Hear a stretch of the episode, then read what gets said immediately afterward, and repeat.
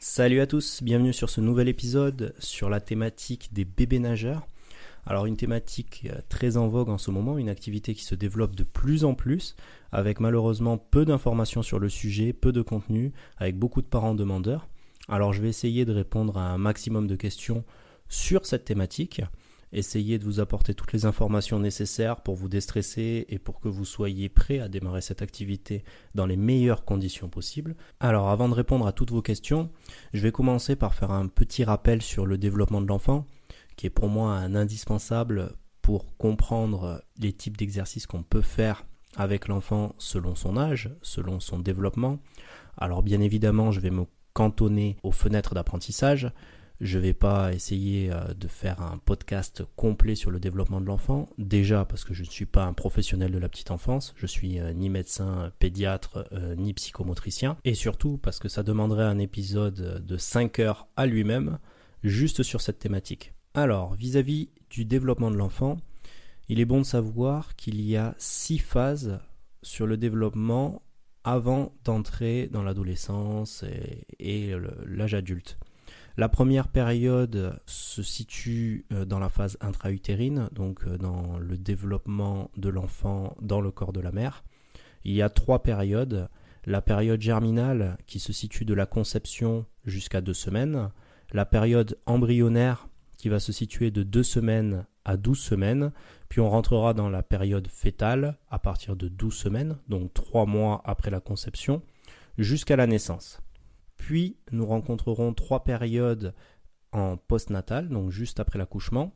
De la naissance jusqu'au premier mois de l'enfant, on parlera de nouveau-né. De 1 mois à 2 ans, on parlera de nourrisson. Puis de 2 ans jusqu'à l'âge de 6 ans, ce sera la petite enfance. Concernant le développement de l'enfant, je vais m'attacher euh, qu'à deux développements. Le premier, ce sera le développement psychomoteur et le deuxième, le développement émotionnel. Comme je l'ai dit, je ne peux pas me permettre de trop détailler ces parties-là, sinon on va y passer beaucoup trop de temps.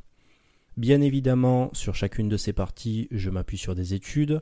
Je vous mettrai le nom des auteurs et les dates de publication de ces études sur mon Patreon.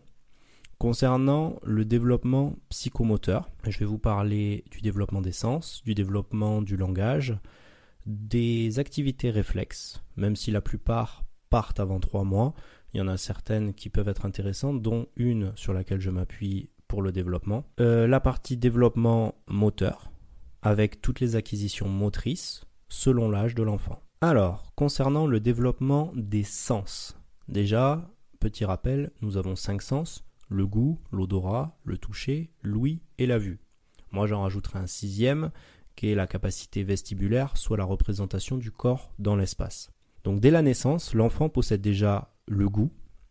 Il est en mesure de reconnaître le sucré, le salé, l'acide et la mer, qui peut déjà ressentir au travers du liquide amniotique dans le ventre de la mère.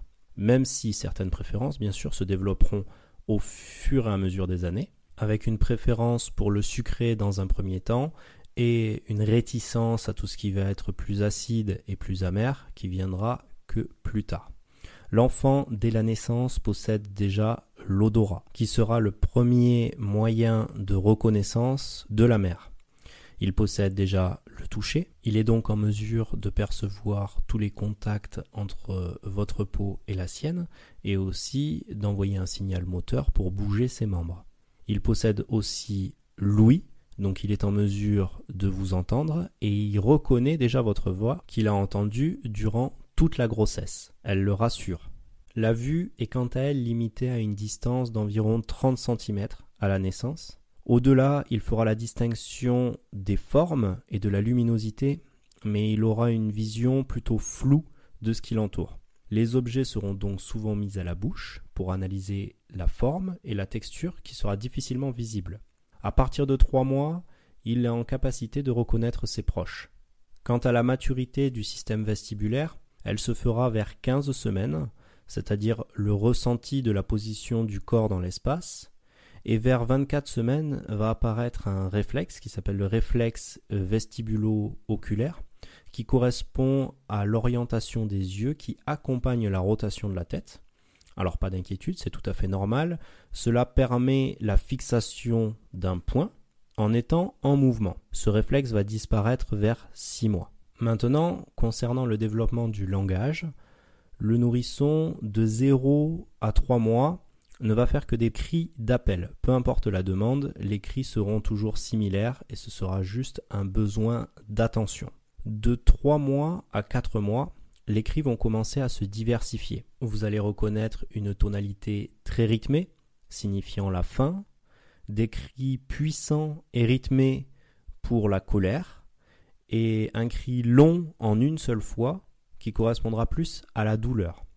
De 6 mois à 13 mois, on va rentrer dans une phase de babillage, c'est-à-dire une production vocale avec les premières syllabes. Et c'est seulement à partir de 12 mois jusqu'à 24 mois où on aura un développement du langage, environ 2 à 300 mots, qui sont généralement des mots à contenu émotionnel. Dans cette période-là, on va commencer à voir l'apparition du non, de l'opposition envers le parent, qui pourra amener quelques contraintes dans les activités de bébé nageur. Maintenant, concernant les activités réflexes, j'en ai référencé 8 vous allez très probablement les rencontrer chez votre enfant et je pense que c'est quelque chose qui peut être intéressant de comprendre le fonctionnement de votre enfant de manière involontaire selon les situations ou les positions.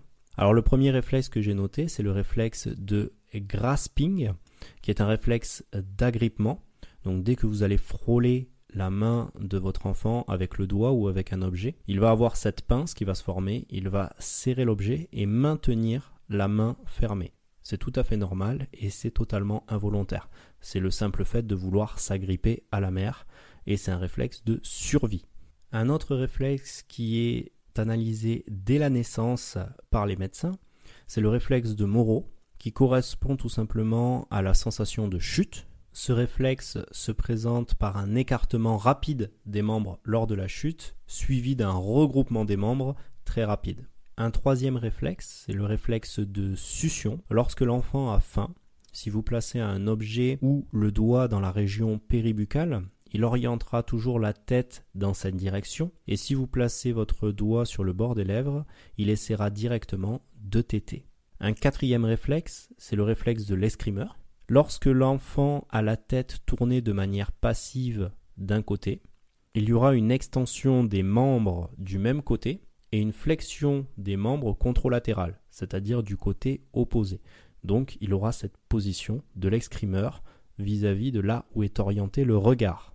Vous retrouverez aussi le réflexe de Babinski, qui correspond tout simplement à un écartement des orteils quand vous effleurez la voûte plantaire en remontant du talon vers le haut du pied.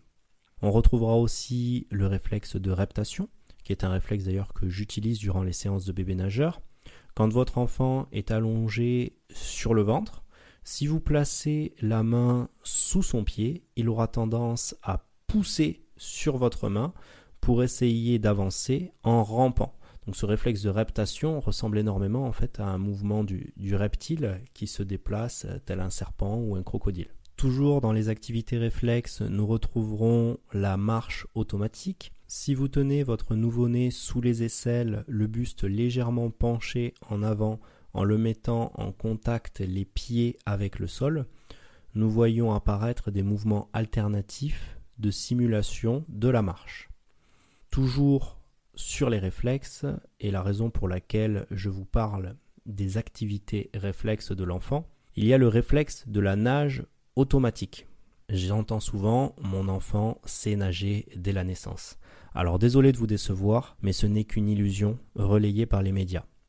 Les mouvements qu'adopte le nourrisson dans les premiers mois ne peuvent en aucun cas s'apparenter à un savoir nager. L'apprentissage des nages codifiées peut être proposé à partir de l'acquisition par l'enfant d'un développement psychomoteur suffisant, amenant à la capacité de coordonner ses mouvements, et cela se fera que vers l'âge de 5-6 ans. Donc votre enfant ne sait pas nager à la naissance, il possède un réflexe, donc quelque chose d'involontaire, qui se fait par le système nerveux mais que le cerveau ne contrôle pas. c'est la nage automatique. Voilà donc pour les activités réflexes. Maintenant concernant le développement moteur de l'enfant, vous retrouverez vers 3 mois un contrôle de la tête.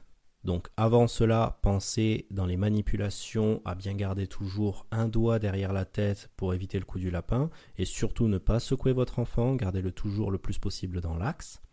Vers 5 mois, il sera en capacité de maintenir la position assise au moins quelques secondes qui va augmenter progressivement avec les mois jusqu'à tenir plusieurs minutes. De 8 à 12 mois, nous rentrerons dans une phase d'acquisition de la station debout.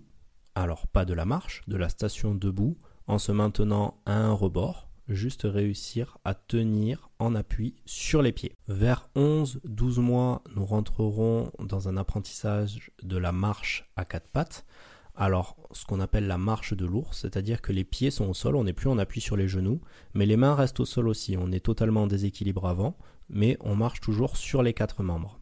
Vers 15 mois, on rentrera dans la marche de manière plus assurée, donc sans forcément se tenir à un rebord ou se tenir à papa-maman. Et vers 18 mois, on rentrera dans une marche autonome où l'enfant sera en mesure de monter et de descendre les escaliers en se tenant à la rampe. Bien évidemment, je parle là de fenêtre d'apprentissage. Votre enfant peut acquérir ces dispositions quelques mois avant ou quelques mois plus tard, selon euh, son mode d'apprentissage, selon son poids de corps, plusieurs facteurs peuvent rentrer en compte. Donc bien évidemment, ne vous inquiétez pas euh, si à 20 mois, votre enfant n'est pas en capacité de descendre les escaliers tout seul. Ça viendra en son temps, pas d'inquiétude. Bon, je vais en rester là sur le développement psychomoteur étant donné qu'on est déjà à plus de 10 minutes. Donc on a vu rapidement le développement des sens, le langage, les activités réflexes et le développement moteur. J'attaque directement avec le développement émotionnel. Alors comme je vous ai dit, je m'appuie toujours sur des études fiables, je vous les mettrai sur le Patreon. J'attaque de suite avec le développement des émotions primaires. Alors une première étude a été faite euh, sur les six émotions primaires en lien avec les expressions faciales de l'enfant. Et on s'est rendu compte que l'enfant possède comme première émotion le dégoût. C'est la première émotion qui est exprimée. Ensuite, vers l'âge de 3 mois, l'enfant exprimera la joie, la tristesse et la surprise, ainsi que la peur qui aura plusieurs phases d'apprentissage. La peur à 3 mois correspondra à une peur primaire de survie. Entre 7 et 9 mois, on va rentrer dans la peur des visages étrangers. Et de 3 à 4 ans, on rentrera dans des peurs symboliques, plus comme la peur du loup, la peur du noir, la peur de la solitude, et ainsi de suite. Vers 4 à 6 mois, on rentrera dans la phase d'apprentissage de la colère. Et quelques mois plus tard, nous aurons d'autres émotions qui vont se développer. Alors voici pour les 6 premières émotions ressenti par l'enfant. Arrivé vers 18 mois, on va rencontrer trois autres émotions, à savoir l'embarras, l'envie et l'empathie. Puis vers 24 mois, nous découvrirons la fierté, la honte et la culpabilité. Il est indispensable de tenir compte du fait qu'un enfant n'est pas en mesure de contrôler ses émotions. Il n'a pas encore la capacité cérébrale ni les codes sociaux pour se tenir en groupe. Et cela peut amener à des situations particulières durant les séances. Il m'est déjà arrivé d'avoir euh, plusieurs enfants au sein d'une même séance et sur cette séance, j'avais un enfant d'environ 10 mois qui se déplaçait déjà à quatre pattes et un autre enfant d'environ 5 mois qui lui n'avait pas encore euh, le déplacement à quatre pattes, qui se tenait juste en position ventrale en relevant les bras et les jambes, en position euh, Superman et qui ne pouvait pas avancer. Et puis l'enfant un peu plus âgé qui, avait le déplacement euh, commençait à voir que l'activité n'avançait pas et que l'attention se tournait vers le plus jeune. Du coup, il se déplaçait devant lui, il le touchait, il lui faisait signe de, de faire la même chose. Et puis, au bout d'un moment, il a eu un coup de colère, il s'est retourné, voyant que l'activité n'avançait pas, et il lui a mis une grande claque. Alors, euh, moment très gênant, bien évidemment, surtout vis-à-vis des parents entre eux qui se sont regardés en mode bon, mais comment je dois réagir? Alors, l'enfant euh, n'a pas contrôlé. Bien sûr, il y a eu plus de peur que de mal. Hein. C'était avec la force d'un nourrisson. mais euh, il a été submergé par un coup de colère, et à 10 mois, il n'avait pas encore développé l'empathie, et il n'avait pas les, rapports sociaux qui lui permettaient de dire non, ça, ça, il faut pas le faire. Voilà donc un exemple parmi tant d'autres, mais il faut vraiment tenir compte du développement des émotions par rapport aux séances et au type d'activité proposée euh, durant les séances de bébé nageur, et surtout retenir le fait qu'un enfant n'est pas en mesure de contrôler ses émotions. Il les ressent comme un nuage qui passe, qui éclate juste au-dessus de lui et qui repart aussi vite. Et généralement, ils peuvent passer d'une émotion à une autre très rapidement. C'est une, situation de colère ou une situation de peur. Ah, un papillon qui passe, c'est bon, c'est passé. Contrairement à nous d'ailleurs, qui sommes en mesure de contrôler nos émotions en société et puis qui enfouissons tout ça au fond de nous et puis le jour où ça pète, ça fait beaucoup de dégâts. Enfin bref, c'est pas le débat du jour. Donc voici pour le développement des émotions chez l'enfant. Maintenant, je vais vous parler un petit peu des comportements sociaux chez les enfants. Donc dès l'âge de 2 à 3 jours, vous allez remarquer que l'enfant répond à des cris en réaction du cri des autres enfants, sans forcément qu'il y ait un besoin derrière. Juste un enfant se met à crier, l'autre se met à crier. Et ça aussi, ça peut donner des éléments sympas pendant les séances. Quand il y en a un qui se met à brailler et qu'il emporte toute la chorale avec lui, donc sur le plan symphonique, ça peut vite monter en tonalité. Là, le nombre de décibels, on les compte plus. Heureusement, j'ai pu remarquer avec l'expérience que ça se transmet aussi un peu plus sur la joie. Quand il y a un enfant qui rigole, souvent on voit le sourire apparaître sur le regard des autres enfants, et ça, c'est très très beau et très agréable à vivre. Sur les autres comportements sociaux que j'ai pu remarquer, à la fin de la première année, j'ai vu que les enfants cherchaient le réconfort auprès de la mère. Même si c'est un autre enfant qui se fait mal, il va quand même chercher à se faire réconforter lui-même. Il ne fait donc pas la distinction entre lui et l'autre. Et dès le début de la deuxième année, il va développer un comportement euh, d'assistance, ou si par exemple c'est un autre enfant qui va casser un jouet, eh bien, il va venir essayer de le réconforter. C'est très agréable de voir que l'être humain est naturellement bon et bienveillant. Bon, je vais arrêter là sur le petit récap sur le développement de l'enfant. J'espère vous avoir donné des fourchettes d'apprentissage qui vous aideront en tant que parent et en tant que maître nageur euh, pour les activités et pour les comportements à avoir. Euh, je vais essayer de répondre maintenant aux questions qu'on me pose le plus souvent vis-à-vis de l'activité bébé nageur. Premièrement, euh, quels sont les prérequis pour faire ce type d'activité. Donc, euh, comment je peux intégrer une association ou un club privé avec mon enfant? Alors déjà, l'activité se pratique qu'à partir de 4 mois jusqu'à 4-5 ans, c'est-à-dire l'âge où l'enfant sera en mesure d'apprendre les nages codifiées, donc de réellement apprendre à nager. Pour rentrer dans cette activité, il faudra bien évidemment un certificat médical de non-contre-indication à la pratique de votre médecin, ainsi que le premier appel de vaccin. Donc il me semble qu'il y a une injection à 2 mois et une autre à 4 mois. C'est pour ça que les séances ne se font qu'à partir de 4 mois. Il vous faudra absolument un bassin avec une température de 32 degrés. Et j'insiste vraiment sur cette température, étant donné que les études ont prouvé que c'est la température idéale que votre enfant ne tombe jamais en hypothermie durant la séance. Un enfant n'a pas encore la capacité de thermorégulation qui lui permet de tenir longtemps dans une eau inférieure à 30 degrés. Donc 32 degrés, c'est vraiment la température idéale. Et je vous conseille personnellement d'aller dans une piscine possédant un POS, c'est-à-dire un plan d'organisation de la surveillance et des secours, ainsi qu'un règlement intérieur pour qu'il y ait le moins de risques possible en cas de souci. Donc voilà pour les prérequis. Maintenant, concernant les bienfaits de cette activité, je les regroupe au nombre de trois. Le premier bienfait sera la découverte du milieu. L'objectif principal de l'activité bébé nageur et d'aller progressivement vers une aisance aquatique par l'apprentissage de la flottaison, de l'équilibre, des appuis et des déplacements dans l'eau.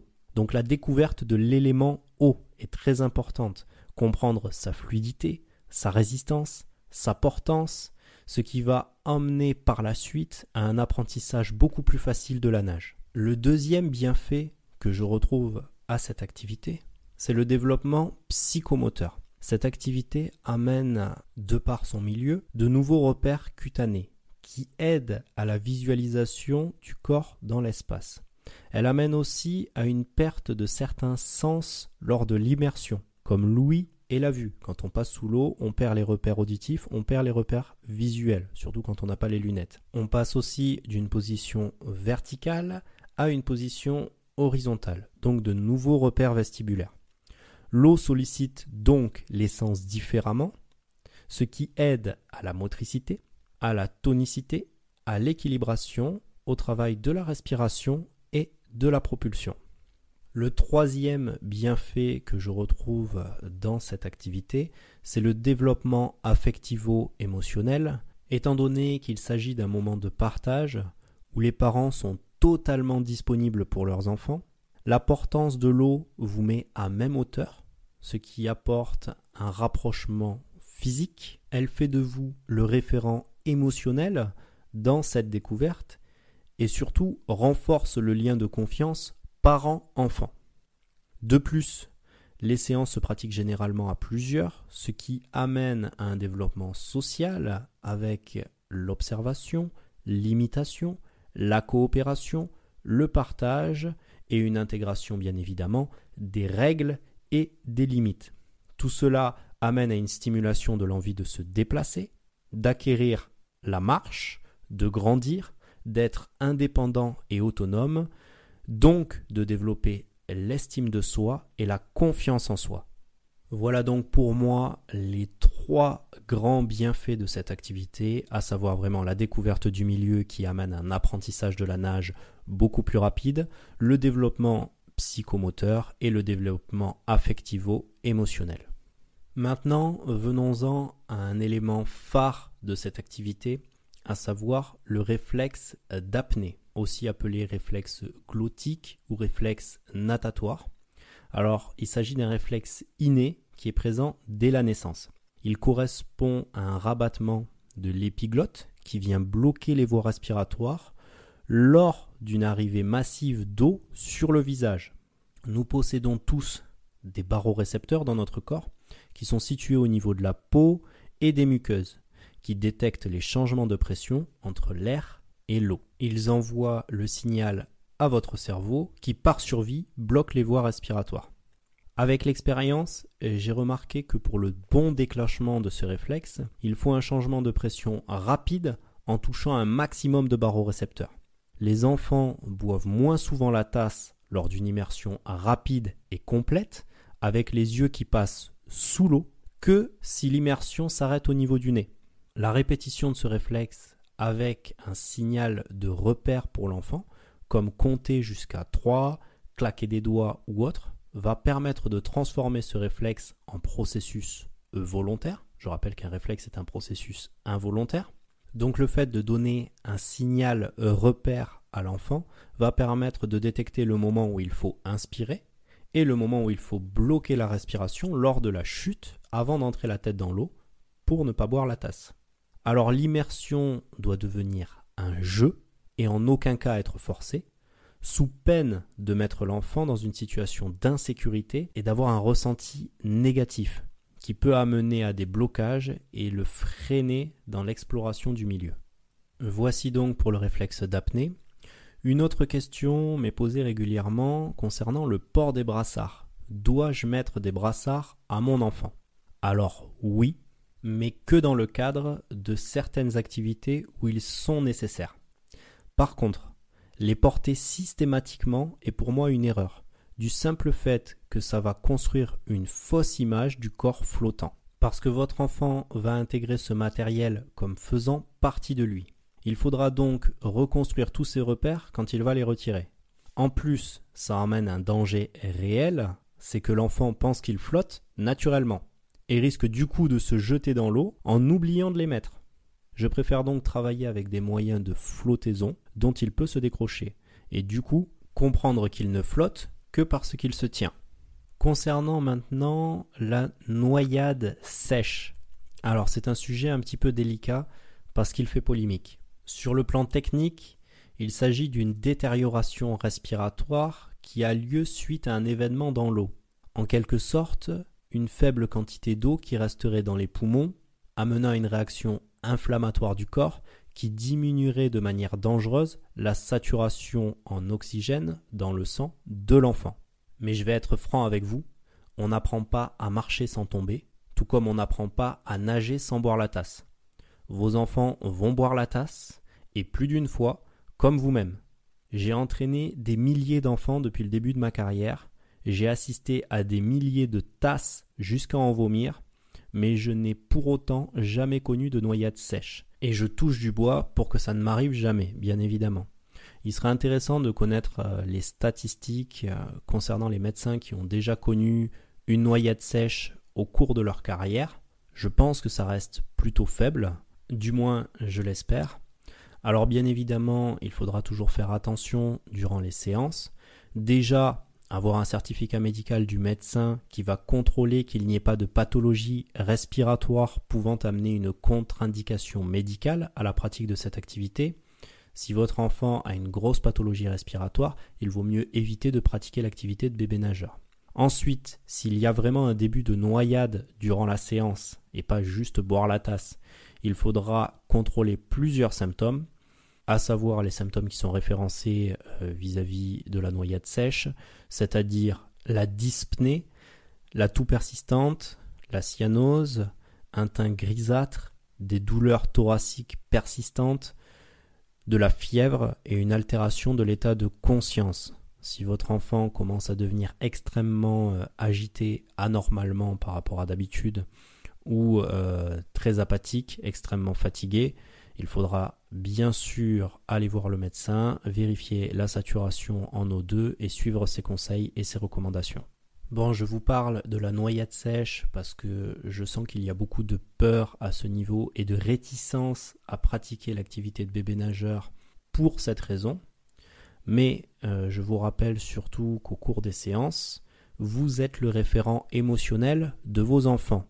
C'est-à-dire que si vous êtes dans la peur, ils vont le ressentir et vont eux-mêmes se braquer et ça pourra les empêcher d'avancer. Si au contraire vous apprenez à vous détendre, que vous êtes à l'aise dans le milieu aquatique et que vous lui faites comprendre que c'est un milieu de jeu, jusqu'à rigoler quand il boit la tasse, il vous fera confiance et ça va accélérer sa découverte du milieu. Vous serez donc les premiers touchés par les exercices durant les premières séances étant donné que ce sera à vous d'être en confiance dans le milieu pour pouvoir ensuite mettre vos enfants en confiance. Je vous conseille donc de ne pas prendre votre enfant euh, si vous ne savez pas nager ou si vous n'êtes pas du tout à l'aise en milieu aquatique. Laissez votre enfant à celui des deux parents qui est le plus à l'aise dans ce milieu-là. Essayez de limiter votre peur euh, vis-à-vis de la tasse. Euh, si vous arrivez en vous disant euh, mon enfant risque la noyade sèche, bien évidemment, vous ne serez pas dans les meilleures conditions pour sourire à votre enfant quand il va boire la tasse. Et essayez toujours de dédramatiser. Si vous faites euh, des mouvements brusques ou des bruits violents quand votre enfant tombe à l'eau, parce que ça va arriver, il va tomber à l'eau, votre enfant, et ça fait partie de l'apprentissage. Alors que si vous rigolez quand il boit la tasse, on sera dans une situation de dédramatisation. Donc retenez que votre enfant euh, va se fier à vos mimiques faciales pour savoir si c'était bien ou si c'était dangereux à chaque nouvelle activité. Donc vous allez vraiment être le référent émotionnel et j'insiste là-dessus parce que le rôle des parents dans les séances de bébé nageur est extrêmement important. Le maître nageur n'est là que pour proposer des activités en lien avec l'âge de développement de votre enfant mais c'est vous qui allez devoir motiver votre enfant à lancer l'activité et qui allez devoir s'adapter à son niveau. Donc est-ce qu'on peut complexifier l'activité par rapport à son niveau ou est-ce qu'au contraire on va essayer de la simplifier ou de voir s'il est plus réticent ou plus motivé à faire cette activité? Il s'agit bien évidemment d'un moment de partage et non d'une compétition d'apprentissage. Bien sûr, il y aura des enfants qui vont avoir tendance à être un petit peu meneurs parce que très à l'aise dans le milieu et d'autres qui vont être plus réticents.